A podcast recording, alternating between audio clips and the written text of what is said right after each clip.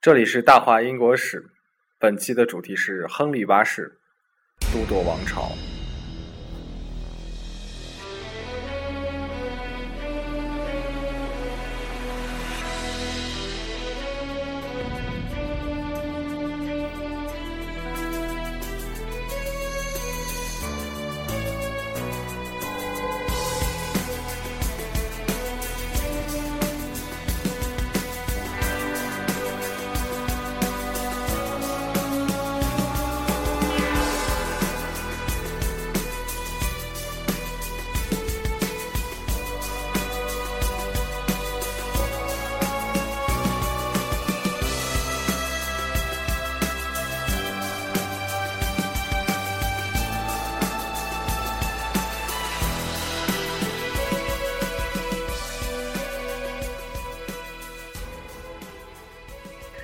那么在《都铎王朝》这个电视剧的这个激动人心的主题曲当中呢，我们进入今天的主题。首先，大家谈到都铎王朝，可能看过这个美剧《都铎王朝》的 Tudors 这些的朋友呢，可能对亨利八世最深的印象就是他一辈子是啊和六个女人曾经结为伴侣关系，就是说他离过五次婚。那么。并且他因为这个婚姻的关系呢，和当时的罗马的这个教皇关系搞臭了，最后呢，只能脱离罗马教会，成立了英国的公教会，或者叫圣公会。那么大家可能会得出一个感性的印象，说哇，这是一个好色成性的人，为什么结那么多次婚？那么本期节目呢，我就试图为大家还原一个真实的亨利八世和。为什么他的婚姻生活如此跌宕起伏的幕后的原因？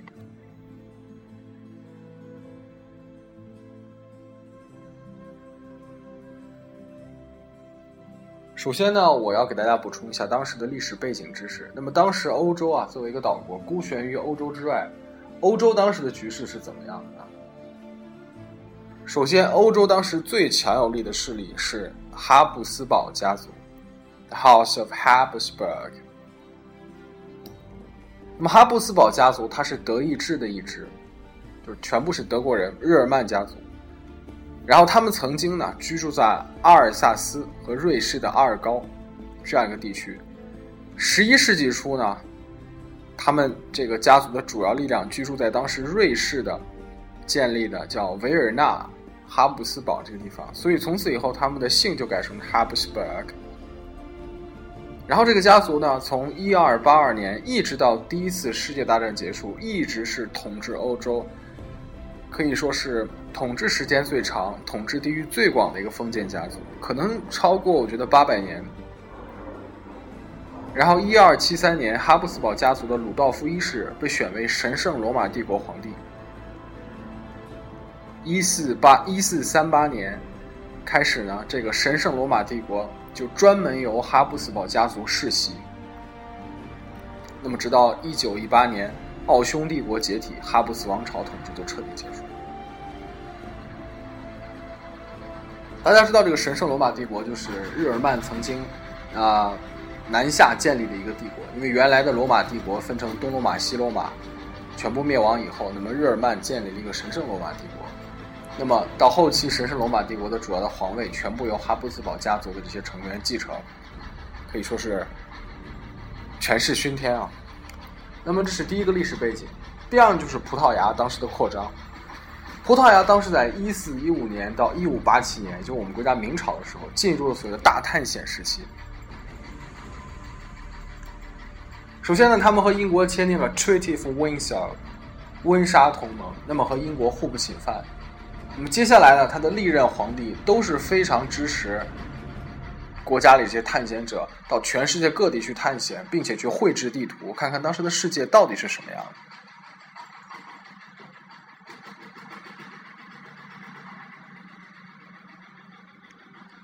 那么首先，比如说像这个导航者爱德华，导航者亨利王子，Prince Henry the Navigator，那么他当时。一直让这个他的这个呃船员一直航行到了摩洛哥，然后到了马德拉群岛，然后一四八八年呢又到了好望角，一四九八年呢，就是达伽马发现了印度，然后一五零零年呢，就拿下巴西，就是卡布奥拿下了巴西。那么今天我们前一阵看那个巴西世界杯，为什么会巴西人是讲的葡萄牙语？那就是因为一五零零年，葡萄牙的航海家卡布瑞奥卡布奥拿下了巴西。这是第二个历史背景，第三个历史背景呢，就是当时欧洲兴起了一个新的宗教流派，叫新教。什么是新教呢？大家知道，这个自从罗马帝国建立以后呢，然后他颁布了米兰赦令，当时在罗马帝国境内啊，主流的宗教就是天主教。然后由于罗马帝国分了一个东罗马和一个西罗马，分到东罗马这个地方的。这个罗马帝国叫东罗马帝国，也就是现在在那个啊伊斯坦布尔，原来叫君士坦丁堡啊这个地方。那么它的这个基督教是以拉丁文为主体的，称为东正教 （Orthodox）。东正教。所以当时基督教只有两个流派，一个是天主教 （Catholic），一个是东正教 （Orthodox）。那么结果呢？到了一五一七年。由德国的马丁路德，那么他提出了一个新的一个教义，叫做因信称义。这什么意思呢？因为当时的教会很腐败，他们借由这个教会的权势地位呢，就向世俗世界声称说：如果你要想洗刷你在这种这个人间的罪名呢，只要向我们教会交钱就可以，然后我们卖给你一个券，叫赎罪券，然后呢，你就可以进天国了。并且他们他垄断了当时教会的一切这些对圣经的解释，各方面的这种资源，所以人们读不到那种原本拉丁文圣经。然后想赎罪呢，就只有给教会交钱。德国路德看到这个以后呢，觉得这个不可以，所以他当时用德语翻译了圣经，让所有德国人都可以看，并且宣称根本不需要教会，只要我们相信上帝，我们就得救了，不需要交钱。那么接下来就是瑞士的这个加尔文 Calvin。他就更极端了，他说一个人得救不得救，完全不是他交钱不交钱的这么一个结果，因为得救不得救完全是靠上帝来选择，甚至上帝早就已经做出判断了，所以你只需要相信他就够了。这辈子人间在人间的这一一生呢，只需要去勤俭节约、勤奋努力工作就够了，不需要去想自己下下辈子会不会在地狱。那么这两个呢？这个后来德国的著名的社会学家马克思韦伯曾经写过一本书，叫《新教伦理与资本主义精神》，就提到了说，这样的一个新教的精神，实际上是为当时资本主义萌芽时期的这个欧洲人提供这种精神上的指导。因为当时这个资本主义最开始就是由这么一群非常勤俭的人然后建立起来，他们拼命挣钱，然后也不挥霍。那么第三个呢，就是我们今天要讲的圣公会，由亨利八世他呢来亲手创建。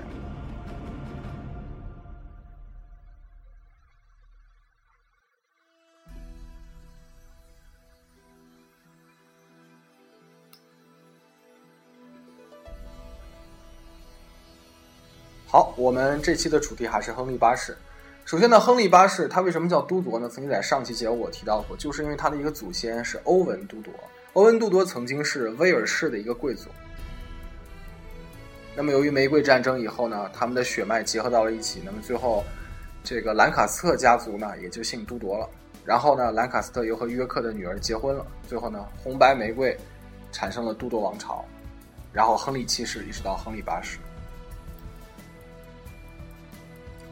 那么，亨利八世他一生呢？我觉得他，如果你想用一个词去去形容他，我觉得最好的说法就是，这是一个处在一个怎么讲呢？处在一个平衡中心的这么一个君主，就他永远处于两个完全相反势力中间这么一个地位。首先呢，就是资本主义和封建这种势力，啊，封建就是领主制，就是庄园领主，把一个就是呃。一零六六年，这个威廉征服英格兰以后，慢慢通过末日审判书，然后建立了一套制度，给每个领主一块封地，然后呢，让他们去世袭。结果后来呢，因为这个世袭的阶段呢，出现了黑死病，大量的人死亡，然后涌向城市，有很多的农民丧失了土地。然后就变成一种等于说是一种完全自由的劳动力了。那么，这个在城市里面，他们就变成了小这个手工业者，再加上这种新教的精神，他们就开始努力的奋斗挣钱。那么渐渐，这种资本主义的势力、商人的势力就渐渐兴起了。包括这个亨利八世，他本人作为一个上流社会的一个主导，一个皇室，他也是穷兵黩武，非常好战，并且他的外交的铺张也是。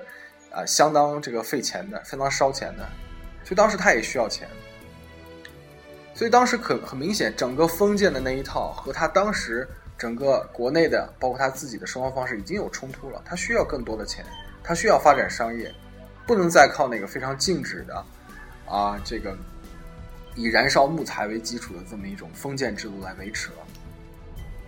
包括他当时。也想参与到我刚才说的葡萄牙那样大航海的当中，那么他需要建造更多的船、更多的武器，雇佣更多的人去航海。这个在当时是没有任何收益的，只是一种梦想，就需要很多的钱，这是他的第一个矛盾。那么第二个矛盾呢，就是他和天主教的这个矛盾，就新教和天主教的这个矛盾。这个矛盾最后爆发就是他离婚的这件事。第三个呢，实际上是当时私有制和他的这个他的这个臣子里面有个人叫托马斯·莫尔，后来写这本有名的书叫《乌托邦》，在一五一五年，《乌托邦》。那么《乌托邦》就很明显的宣称，《乌托邦》的故事大家可能啊，有的人比较熟悉啊，就是据说这个托马斯·莫尔曾经去航行到了这个南半球的一个岛上，结果发现这个岛上的制度啊非常非常的开明。那么这里面呢？不但是这个人人的这个是平身份是平等的，而且呢，这个所有的财产是所谓的按需要分配，没有根本没有私有财产。每十年大家就换一次住房，统一的工作服和公民装，然后在公共餐厅就餐，每人轮流到农村劳动两年，然后官吏由秘密投票方式选举产生，职位是不能世袭的。居民每天劳动六个小时，然后满足社会需要，其余时间就从事科学、艺术、智慧、游戏这些活动，没有任何商品和货币。叫金银用来干什么呢？金子和银子用来制造马桶，然后奉行一夫一妻制，宗教正由自由政策。那么他整个在书里写了这么一个东西，包括里面写到当时英国的羊吃人这么一个事件，就是那些贵族豪绅啊。不让任何人在庄园上耕种，把整片地都变成牧场，然后只留下教堂当做羊圈，把这些农民都逐出，然后他们的财产不用诡计这种方式来全部剥夺掉，然后最后这些农民只能出卖自己的家产，背井离乡，等于说呢，他们最后是被羊给吃掉，叫羊吃人，很有名的。那么托马斯·莫尔呢，和这个呃。亨利八世的关系其实很像当时古希腊马其顿的一个皇帝叫亚历山大。亚历山大他当时的这个老师是亚里士多德嘛，就是古希腊后三贤啊其中比较著名的最后一位。古希腊前三后三贤就是苏格拉底、柏拉图、亚里士多德。那么亚里士多德一直试图把一些理念传递给这个作为皇帝的这么一个他的徒弟。同样的，托马斯·莫尔和亨利八世也有这样一个关系，但是亨利八世他是非常现实的一个人，他是完全没有这样的一个理念，所以这本身也是他的一个矛盾，就是乌托邦和现实之间的矛盾，并且他本人正好处在一个资本主义蓬勃发展的时期。资本主义的本质是什么？就是私有制。好，那么他处在这三组矛盾：封建和资本主义、天主教和新教，然后乌托邦和现实中间。他就恰恰是利用了不同时不同这个矛盾之间的对立来巩固他的权利。那么最典型的表现就是他不停的提拔一些人，然后最后把这些人当成政治犯处决了。曾经有一个很有意思意思的这个呃统计吧，有可能也是这个有点偏差的，说这个亨利八世到最后曾经处决过多少个政治犯？是七万两千个政治犯。那么这个过程实际上是什么？是亨利八世在巩固他自己地位的一个过程。他不断的去提拔一个就是角力的两方这种政治势力，提拔一个然后处决一个，提拔另一个处决另一个，最后一共处决了七万两千个。结果这其中还包括他的老婆，这就是最好最好玩的地方就在这儿。那么亨利是一共是有过六个老婆，呃，曾经呢，这个英国有一个有名的这个顺口溜吧，曾经说这个亨利八世的老婆他们是有个规律的，什么规律呢？他们是分两轮，就每一轮都是首先是离婚，然后是砍头，然后就是这个婚姻一直维持到了这个。维持到了这个当事人死掉，这是第一轮。第二轮呢，完全重复了第一轮，也是先离婚再砍头，然后婚姻维持到最后。那么他的六个皇帝，六个这个皇后分别是：第一个是阿拉贡的凯瑟琳，这是离婚了；然后是安妮·柏林，这砍头了；然后是珍西摩，就一直维持到这个珍西摩病死，这个婚姻都是有效的。这是第一轮结束了。然后呢是。克里维斯的安妮又离婚了，然后凯瑟琳霍华德，凯瑟琳霍华德就是安妮柏林的她的那个表妹，被砍头了，最后是凯瑟琳帕尔自然死亡，所以当时的这个英国的这个有名的这个顺口溜就是 “divorce beheaded dead”，“divorce beheaded survived”，离婚砍头自然死亡，离婚砍头然后。所以他这个婚姻生活等于说非常跌宕起伏。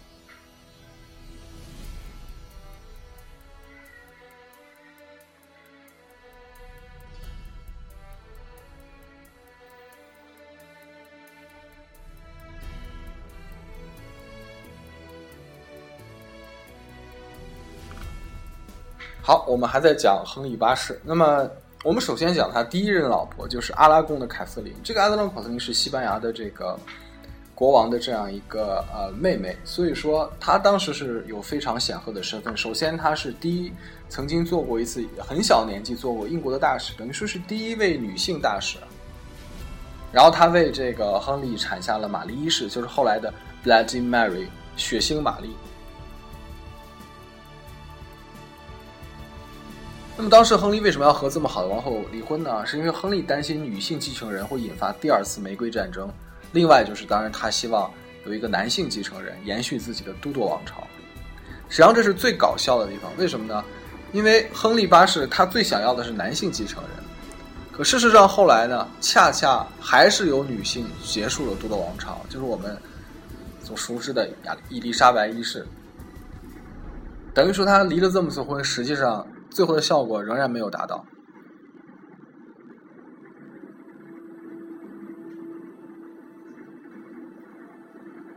那么当时他为了离婚可谓煞费苦心了。首先，他发现阻碍他离婚的唯一障碍就是当时和罗马这个呃梵蒂冈教廷的关系，所以他就当时派自己的主教的托马斯·沃尔西。这个如果你看《都铎王朝》这个电视剧，你也会看到，派他去游说，结果最后这个人没有做到，就把他砍头了。然后第二个就派托马斯·莫尔去，就刚才我说的《乌托邦》的作者，也没有成功，最后托马斯·莫尔也被砍头了。然后第三个就是托马斯·克伦威尔，这克伦威尔是谁呢？这个克伦威尔就是后来英国大革命时期啊，那个奥利弗·克伦威尔那个护国公啊，是他的亲戚。这个后来那个克伦威尔是我们今天讲的克伦威尔的，应该怎么算？Grand Grand Grand Nephew。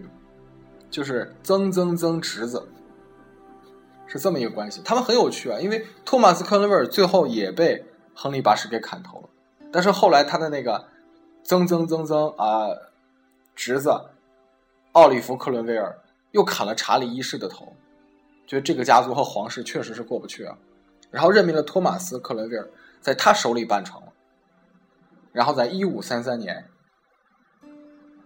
亨利八世和当时。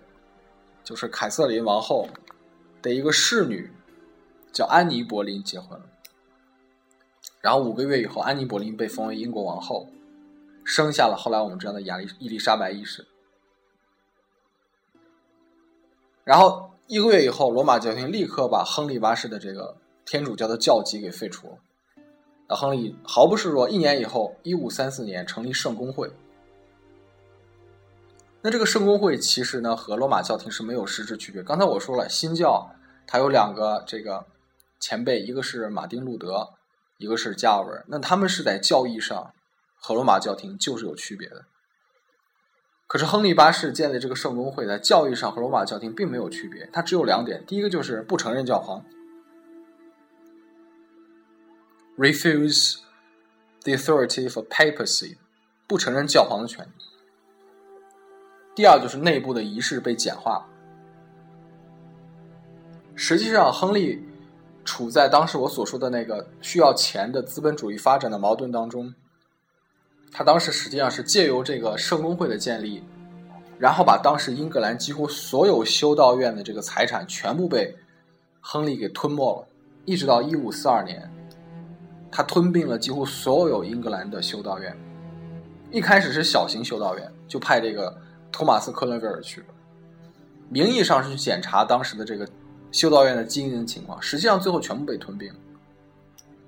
并且还因为这个引发过小型的这种地方的叛乱，那么亨利八世用一个政治手腕出尔反尔，把这个政治叛乱的人也全部处决了。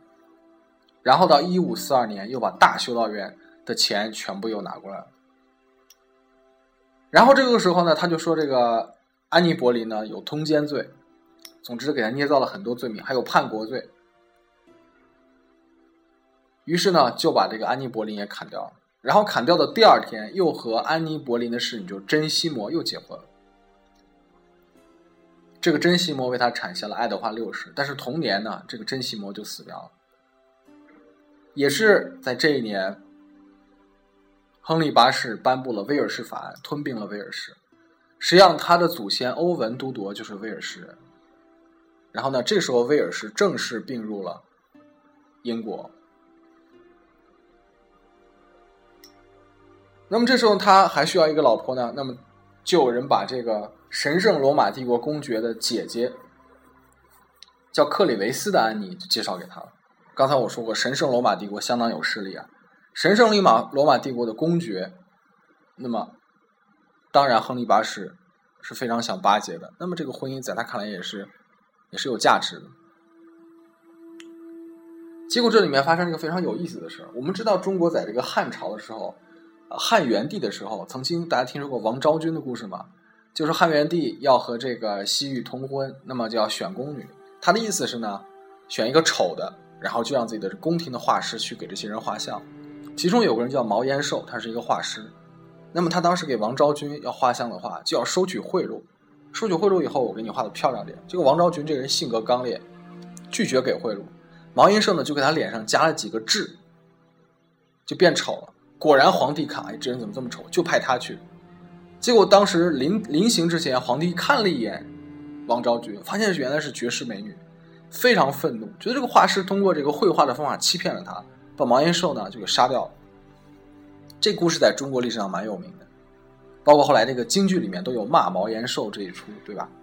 可是呢，我今天说的这个神圣罗马帝国公爵的姐姐，这克里维斯的安妮呢，她当时也是通过一个画像被介绍给。亨利八世的，当时给他画的叫小汉斯·霍尔拜因，这是一个德国画师，汉斯·霍尔拜因，就他正好和毛延寿呢是反着的，就是他是把一个很丑的人呢给画漂亮了，而且恰恰是有很多脸上的麻子没有给画出来，和这个王昭君的处理方法完全反过来，结果呢也果然也把亨利八世骗，亨利八世一看哇这么漂亮的美女，娶过来一看怎么会这样，这么丑。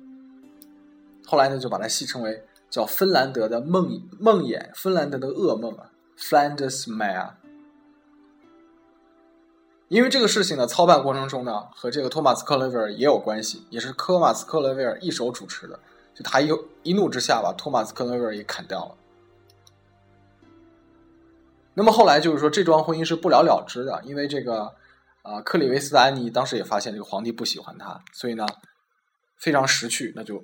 宣称他们这个婚姻是无效的，那么就自然就离婚了。当然，他也得到了很好的待遇。据说亨利八世还曾经把这个安妮·柏林的这个住房，因为安妮·柏林已经被处死了，送给了克里维斯的安妮。结果现在亨利八世又等于说没有皇后了。结果这次他又看上了当年安妮·柏林的这个表妹，叫凯瑟琳·霍华德。结果这次和他的表姐一样，也以通奸罪被处死了。这已经是第五次婚姻了。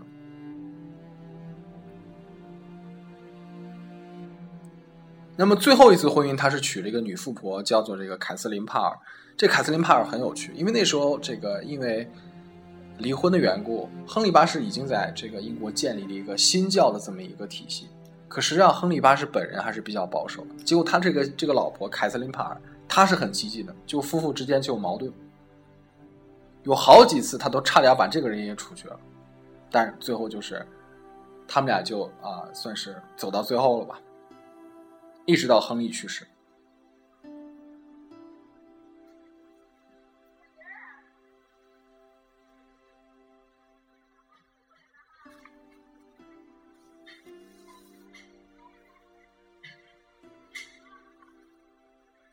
那么你会问，当这个亨利结过这么多婚，离过这么多婚，他的后代有多少个呢？就三个，一个是爱德华六世，一个是原来那个啊这个玛丽一世，还有一个就是伊丽莎白一世。那么他们他们是轮流都做过英国的皇帝，当然最成功的是伊丽莎白一世，同时也这个接受了都铎王朝。那么我们会在下一期讲到伊丽莎白一世她的故事。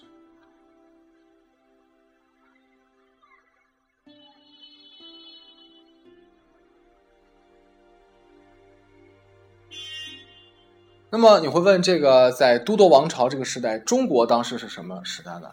中国王朝正好是。明朝，整个都铎王朝一四八五年到一六零三年，正好是中国明成化二十一年到明万历三十一年。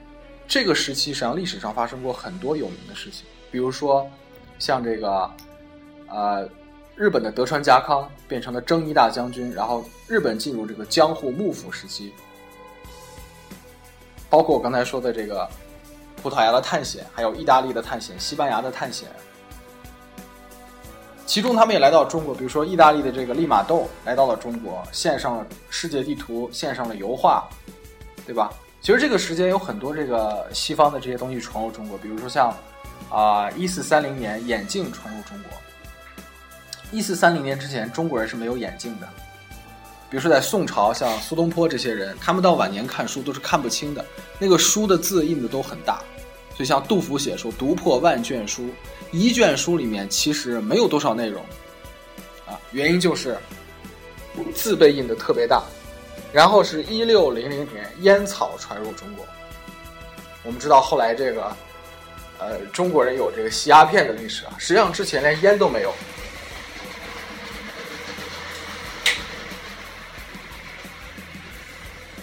那么整个这个历史就是一个中西方开始交接这么一个历史。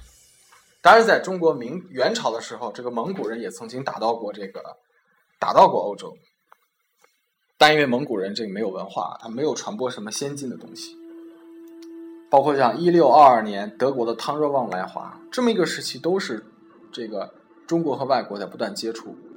还有葡萄牙也来华啊，一五一七年。几乎正好是马丁路德提出新教的那年，然后后来葡萄牙的火炮弗朗机炮也传到中国，啊，包括这个这个，我们知道这个徐光启对吧？几何原本，然后澳门通商诸如此类。那么当时这个中国明朝的情况是什么样的呢？后来有一个很著名的学者叫做这个黄仁宇先生，他写过本书叫《万历十五年》，就是一五八七年这个历史。它的英文名字叫 A Year of No Significance，就是历史上无关紧要的一年。那么在这一年当中呢，他讲了很多人的这个这个当朝臣啊、哲学家的一个故事。那么最后他有个结论，他说：当一个人口众多的国家，个人行动啊全凭儒家简单粗浅而又无法固定的原则所限制，而法律又缺乏创造性。那么，这个社会的发展的程度必然受到限制，即便是宗旨善良，也不能补助技术的不足。我觉得这个概括非常好，因为从历史上看，中国确实是一个缺乏技术，并且在主体思想上非常非常这个受到限制的这么一个国家。所有的先进技术都来自于西方，到今天仍然是这样。而我们看到亨利八世他的改革，恰恰就是一旦遇到了思想上的限制，立刻进行突破。一旦有了技术上的一个缺乏，立刻航海去寻求。那么，我觉得这可能也就是亨利八世在英国历史上之所以很重要的其中一个原因吧。在我看来，他确实是远远超过中国明朝的皇帝。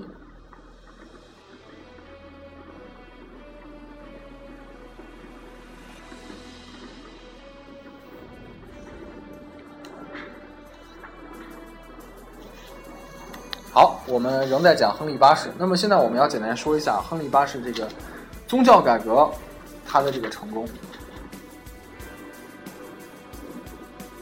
那么宗教改革的成功呢，主要有三个最重最重要的这个这个效果。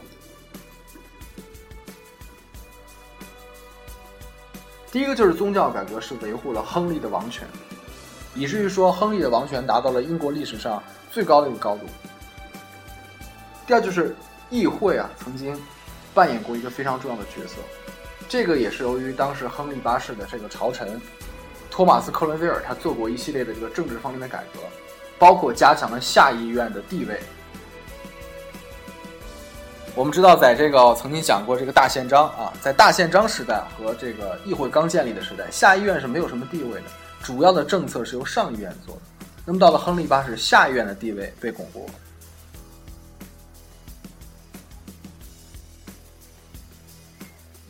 那么第三个呢，就是英国。脱离了这个罗马教会的影响，天主教的影响，走入了新教。那么，这个新教精神是对资本主义的发展有过一个非常重要的推动作用。这个鉴于马克思韦伯的《新教伦理与资本主义精神》。那么，我今天说过，亨利八世是出于一种资本主义发展的需要，不得不摆脱对这个。和这个欧洲大陆罗马教廷这么一种关系，然后要拓展自己全球的势力。那么实际上他所做的一切，基本上到了伊丽莎白，到了往后英格兰，基本都实现了。所以他还是一个非常棒的君主。可他本人对这个都铎王朝的期待却最后落空了，因为他要一个男性继承人，保证英国不发生内战。内战发生了，就是克伦威尔。那么他希望都铎王朝能够延续，没有延续。一直到他的女儿伊丽莎白一世就结束了，所以呢，等于说他的成和他的败完全是系于一身的，是在一起。那么，究竟他的女儿伊丽莎白一世又怎么把英国推上一个黄金时代的顶峰？下一期我们会为您娓娓道来。谢谢收听，下期再见。